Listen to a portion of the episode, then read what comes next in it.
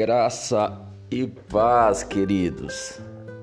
Amados, há um lugar em Deus que, quando nós entramos nele, nós descansamos. É muito importante nós entendermos quando Cristo Jesus ele morre na cruz do Calvário e ele ressuscita, ele é assunto aos céus e ele faz uma promessa que os discípulos deveriam ficar todos aguardando a promessa do Pai, né? E ali em Atos capítulo 2, o Espírito Santo desceu.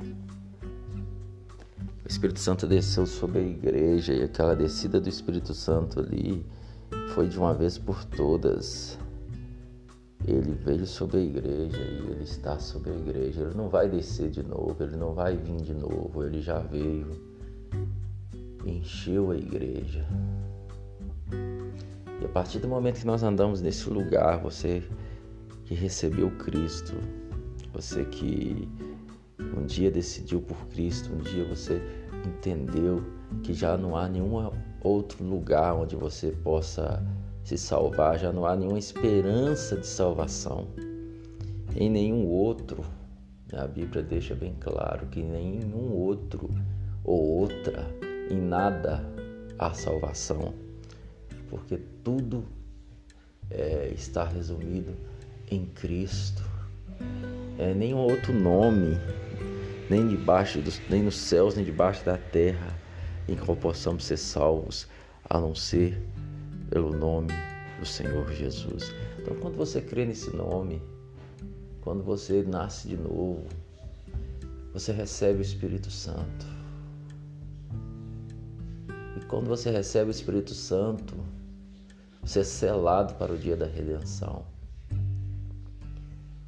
E você então passa a se envolver com Deus, ter intimidade com Deus, ser cheio desse Espírito Santo de Deus, ser batizado por esse Espírito Santo de Deus. Viver uma vida sobrenatural.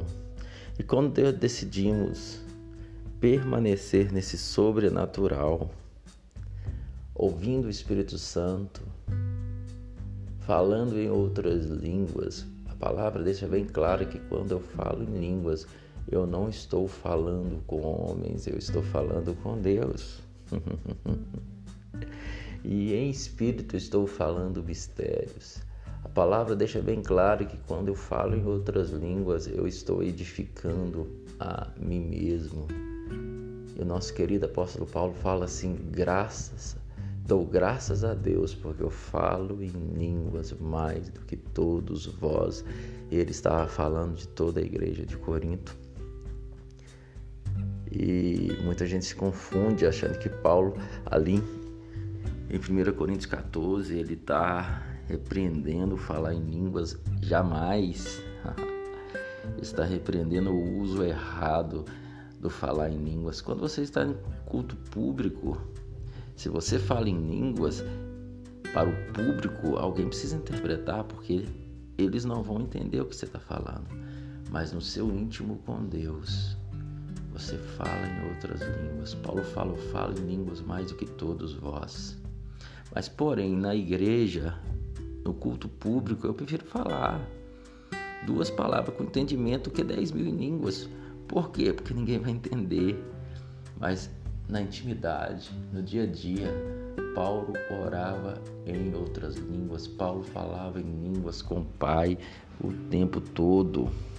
Então, quando você entra nesse lugar de estar falando com o Pai, né, Paulo chega a dizer assim para os cristãos de Corinto: gente, não havendo intérprete, fique calado na igreja. Só que não tem um ponto final aí, tem uma vírgula. Fique calado na igreja, vírgula, falando consigo mesmo e com Deus. Então você pode ficar lá na sua igreja, pastor pregando e você balbuciando.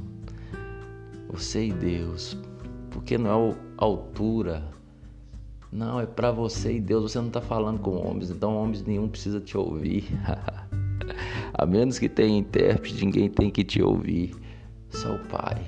Você fala com Deus. E em espírito fala mistérios.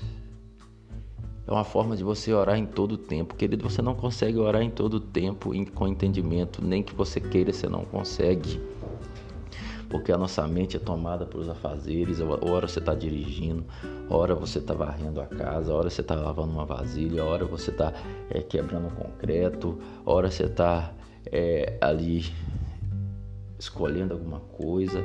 Você está em atividade, mas quando você ora em outras línguas, você fala em outras línguas. É uma ferramenta sobrenatural que o Espírito Santo te deu. Por quê? Porque quando você está orando em outras línguas, a sua mente fica infrutífera. Você consegue orar em línguas e dirigir ao mesmo tempo. Você consegue orar em línguas e ler a sua Bíblia ao mesmo tempo ou ler qualquer outro livro ao mesmo tempo. Você consegue orar, falar em línguas e fazer qualquer atividade no seu dia, orando em todo tempo no Espírito. É, Judas capítulo 1, verso 20, Judas fala: Amados, Vós, porém, amados, edificai-vos na vossa fé santíssima, orando no Espírito Santo. Então, amados, como é que eu vou orar sem cessar se eu tenho tantos afazeres? Orando no Espírito. Então, querido, eu quero te incentivar a permanecer no Espírito. Quando você entra nesse lugar em Deus, você entra no lugar que Ele nos colocou. A Bíblia fala que Ele é, nos tirou do império das trevas e nos trouxe para o reino do Filho do seu amor, ele nos resgatou. E esse é o lugar de todo aquele que crê. Mas nós precisamos permanecer, viver nesse lugar para que possamos viver em paz, porque Jesus falou: A minha paz vos dou, não como o mundo a dar. Aleluias. Estamos assentados com Cristo nas regiões celestiais. Então, é, Orar em outras línguas é algo que você já recebeu quando você creu em Jesus Cristo, você já recebeu esse dom sobrenatural que você precisa liberá-lo. Vai para o seu quarto, fecha sua porta e começa a falar com o Pai. E diz: Pai, eu recebo o Espírito Santo. Eu recebo essa linguagem sobrenatural que foi dada a mim, que creio em Jesus Cristo e receba ali no seu quarto e seja tomado pelo Espírito Santo de Deus e abra a tua boca e fale em outras línguas. Não é o Espírito Santo que fala em línguas, não, querido, é você que fala. Ele simplesmente te enche. Uh. Aleluias. Isso não tem nada a ver com você ser evangélico, isso não tem nada a ver com você ser católico, isso não tem nada a ver com você ser qualquer tipo de religioso. Jesus não é evangélico, Jesus não é católico, Jesus não tem nada a ver com esses bandos de, de religião que os homens inventaram. Ele morreu por mim e por você. E ele falou: é necessário que eu vá, falou com seus discípulos, porque se eu não for, o outro consolador não virá.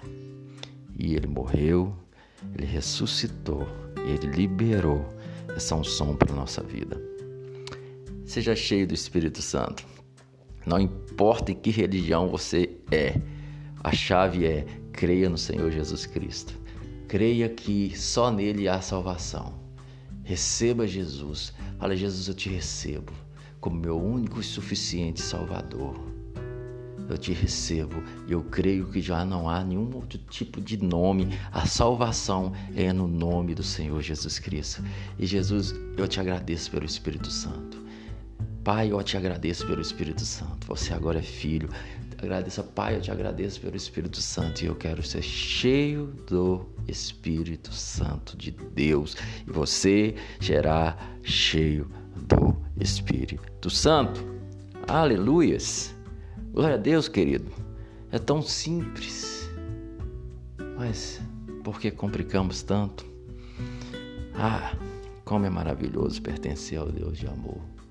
E como é chato e fadonho e nojento toda essa religiosidade, seja ela católica, evangélica, isso tudo é fedorento. Mas Cristo é lindo, Cristo é maravilhoso, Deus é maravilhoso. E você pode viver nessa paz que Jesus prometeu para mim e para você, a paz diferente da paz desse mundo. Escolha ser cheio do Espírito Santo. Escolha ser cheio do Espírito Santo, porque já foi liberado para você. Eu te abençoo nessa manhã, em nome de Jesus.